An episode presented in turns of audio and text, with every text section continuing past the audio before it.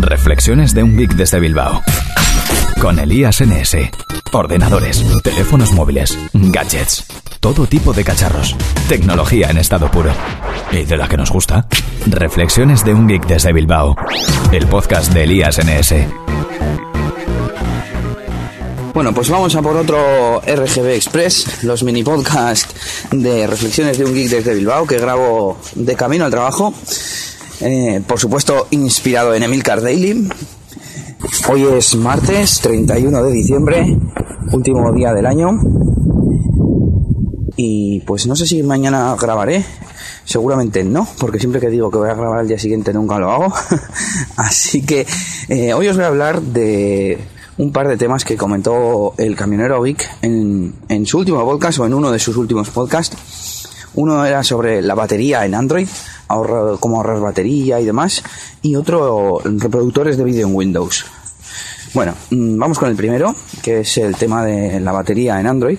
Lo primero, mm, parece ser que hay varios podcasters, incluido el camionero Geek, que como que critican el hecho de, pues de configurar el teléfono en función de las necesidades concretas que tienes en el momento con el fin de ahorrar batería. Es decir, si estás en una red wifi, pues desactivar los datos para que no se conecte en ningún momento. Si estás en interiores, pues bajarle el brillo, por ejemplo, ¿no? Bueno, yo he de decir que no me parece mal eh, que, que la gente haga eso, sobre todo porque cada vez es más fácil hacerlo. Eh, yo desde el principio tengo Android desde 2009, que empecé con una HTC Giro. Y bueno, yo siempre intentaba configurar mi, mi teléfono para un, más, una máxima duración de la batería. Pero por simple, me parece simplemente por, necesidad, ¿no? Igual que en casa si no necesitamos la luz encendida la apagamos, pues porque en el teléfono vamos a tener encendida una conexión que no vamos a utilizar, porque vamos a malgastar batería, ya no solamente por la duración y que nos dure el día el teléfono, sino simplemente por no maltratar el hardware, digamos. Eh, para empezar, cuanto más tiempo está funcionando algo, antes se deteriora. Es decir, eh, si alargamos al final la vida de, nuestro terminal unas semanas, unos meses, gracias a no utilizar esos componentes de hardware, pues mucho mejor. Y por supuesto, eh, la más importante, la de la propia batería. Eh, creo que las baterías van perdiendo capacidad con el tiempo, con las cargas, y cuantos menos veces necesitemos cargarlas eh, por, por unidad de tiempo, pues mucho mejor, ¿no? Pero bueno, entrando en detalle, lo primero voy a comentar cómo hago yo para ahorrar batería. Eh, ¿Cómo hago para hacer estas desactivaciones? Es decir, eh, yo desde que tengo la, mencionada HTC Giro, pues he tenido ROMs personalizadas y por supuesto acceso root, lo que me permitía hacer tener ROMs que ya incluyen ciertas utilidades para hacer estos cambios de configuración o instalar pues cualquier, prácticamente cualquier aplicación, widget o lo que yo quisiera para realizar estas tareas. Si no recuerdo mal, mm, con la HTC Giro, la que la versión que más tuve fue Gingerbread, o quizás con la Desire, bueno, no estoy seguro. O sea, Gingerbread quería decir Cyanogen Mod. Cyanogen Mod trae de serie en la cortina de notificaciones el poder instalar una barra de interruptores para activar y desactivar pues la wifi, el GPS y estas cosas. Eh, yo ahora mismo lo tengo en una ROM en el Nexus 4, la ROM eh, Paranoid, no, Revolution, que está basado creo en la Paranoid. Y, y, lo hago así. Bueno, en lugar de tener una barra en la cortina de notificaciones, tengo el panel de configuración que apareció en Android 4.0, si no me equivoco. Y desde ahí tengo unos cuantos toggles eh, desde los que voy cambiando la configuración. Pero es que es más, voy un paso más allá. Actualmente eh, muchos de estos cambios de configuración me los hace la aplicación Tasker. Ya sabéis, este automatizador de tareas que permite, pues en función de ciertas condiciones, de la ubicación, de la hora o de cualquier otro parámetro del teléfono, pues que realice alguna acción como puede ser la configuración. Y bueno, por ejemplo, yo lo que hago es siempre que llego a casa, a mi wifi, o al trabajo pongo el teléfono en 2G, porque en 2G gasta algo menos de batería y así pues no estoy malgastando la energía. Diréis que es un poco ser puntilloso, pero bueno, lo hace el teléfono automáticamente, yo no tengo que hacer nada y, y pues es algo bueno para el teléfono porque no voy a hacerlo. Bueno, y aparte de el wifi, los datos y el 2G, pues también modifico el estado de alguna otra conexión. Por ejemplo, el Bluetooth normalmente lo tengo encendido ya que tengo un smartwatch y la verdad es que no me consume demasiada batería. También eh, tengo NFC en el Nexus 4 que tengo lógicamente apagado prácticamente siempre ya que no hay ningún, ningún sistema que lo soporte, no, no lo puedo usar con nada, al menos aquí en España de momento. Y por último, el GPS. El GPS normalmente lo llevo apagado, salvo alguna vez que quiero tener disponibilidad de, ubicación precisa pues durante un rato, si estoy utilizando Foursquare para hacer muchos check-ins o si estoy usando, digamos, bastante Google Maps. Pero en cualquier caso tampoco me consume mucha batería y normalmente lo tengo apagado. Bueno, y hay que decir que aunque el GPS esté encendido, eh, no consume batería porque eh, solo, solo lo hace cuando una aplicación lo está utilizando en ese momento. Bueno, ahora me voy a salir un poquito del hardware y voy a hablar de otra cosa que también gasta la batería y es aplicaciones que hacen cosas de segundo plano. Yo, por ejemplo, tengo una aplicación que se llama Hemisphere con la que saber dónde se encuentran eh, pues tus contactos, los que tú agregues, al igual que hacía eh, Google Latitude. Eh, y esta aplicación pues me consume aproximadamente un 6% de la batería. Así que echar un vistazo a ver cuáles son las aplicaciones que están en segundo plano y que, que os vacían la batería.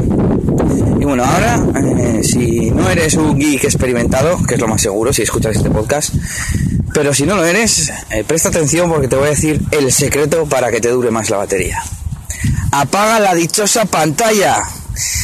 Y es que no hago más que ver amigos, familiares y demás gente eh, lejana al mundo tecnológico que cogen el teléfono, hacen cualquier cosa y lo dejan encima de una mesa con la pantalla apagada. Bueno, me comenta aquí producción que, he dicho que deja la pantalla apagada, la dejan encendida, obviamente. Claro que ya la frase no habrá tenido el mismo impacto, pero bueno, es encendida como la dejan. Y segundo consejo, con el tiempo de espera de pantalla súper alto, es decir, que tarda mucho en apagarse automáticamente.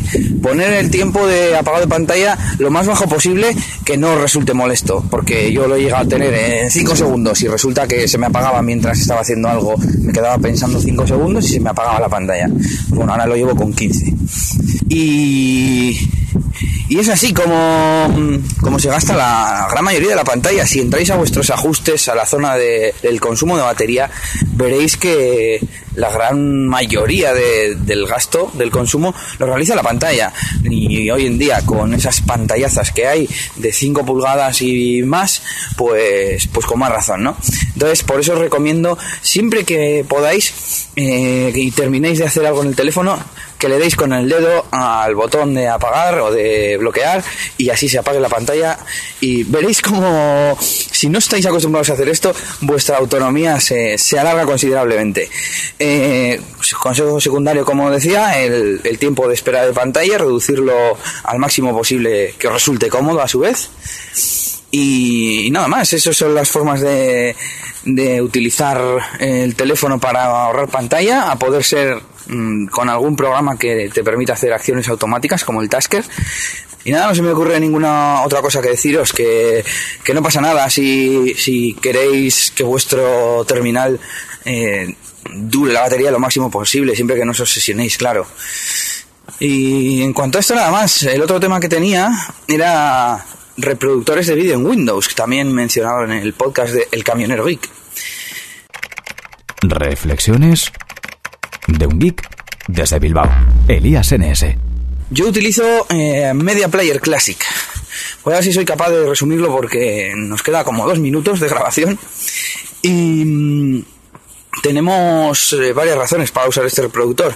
Por un lado, su bajo consumo de recursos. Eh, tiene una interfaz muy minimalista, imitando al ¿Cómo se llamaba el reproductor multimedia de, Windows de Windows 98? Pues ese, ese que era tan feo, pues igual. Eh, pero bueno, a mí lo que me importa es que vaya fluido y que tenga muchas funcionalidades y es el caso. Tenemos, por ejemplo, eh, tres modos de visualización mm, para que se vean más o menos elementos de la interfaz hasta que no se ve ninguno más que la propia imagen. Tenemos también modos eh, muy sencillos de pan and scan, de esto para hacer eh, zoom y, deformar la imagen, pues cuando una película viene, no viene correctamente su relación de aspecto, pues la podemos corregir. ¿Qué más tenemos? Tenemos eh, guardado, guardado de favoritos. Podemos guardar, si estamos viendo una película o viendo cualquier fichero multimedia, podemos guardarlo en favoritos y lo más importante, guardar su posición. Pero bueno, tampoco haría falta porque tiene otra funcionalidad que es eh, continuar, resume, o como, no sé cómo se dice en inglés, o sea, no sé cómo se dice en castellano. Y cuando dejas de ver un fichero y lo vuelves a abrir, eh, puedes hacer que continúe desde el mismo punto. Y bueno, en definitiva, un montón de, opciones y de configuración. Puedes utilizar distintos filtros de, renderizado, tanto para vídeo como para audio. Puedes. Es que no sé, puedes hacer de todo. Eh, por supuesto, abre DVDs, abre todo tipo de ficheros siempre y cuando tengas el códec correspondiente. Yo lo uso, de hecho lo uso por reproductor, como reproductor por defecto para todo tipo de ficheros, tanto vídeo como audio. Y por supuesto, como decía el camionero Geek, eh, eh, el que siempre tiene que estar instalado de la mano es VLC, porque VLC, aparte de que se va actualizando cada poquito tiempo, pues tiene los códecs integrados y siempre que hay algún fichero que no se abre por lo que sea en el otro reproductor, lo abres con VLC y ya lo tienes solucionado. Así que ya lo sabes, Media Player Classic, yo utilizo la versión Home Cinema, ahora mismo no se me ocurren más más ventajas, benevolencias, o no sé cómo decir. Y nada, estamos llegando al final de nuestro trayecto silencioso. Otro día hablaremos de los reproductores de Mac, que yo soy de Apple, y hay unos cuantos interesantes. Y nada, lo dicho, feliz año nuevo a todos, eh, que paséis una buena noche vieja, no os empachéis demasiado y por supuesto no la liéis mucho esta noche, eh, si, salís por ahí. A mí me toca trabajar, así que no os digo más. Eh, saluditos de Elías y Nelly, a mí me podéis encontrar como Elías NS en Twitter y allá como Nelly con Y y en la mayoría de redes sociales. Así que hasta la próxima y agur agur. ¿Estás sintonizando? Bueno, bajándote un MP3, ¿no? O como narices se dice en un podcast. El caso es que estás escuchando Reflexiones de un geek desde Bilbao. Elías NS.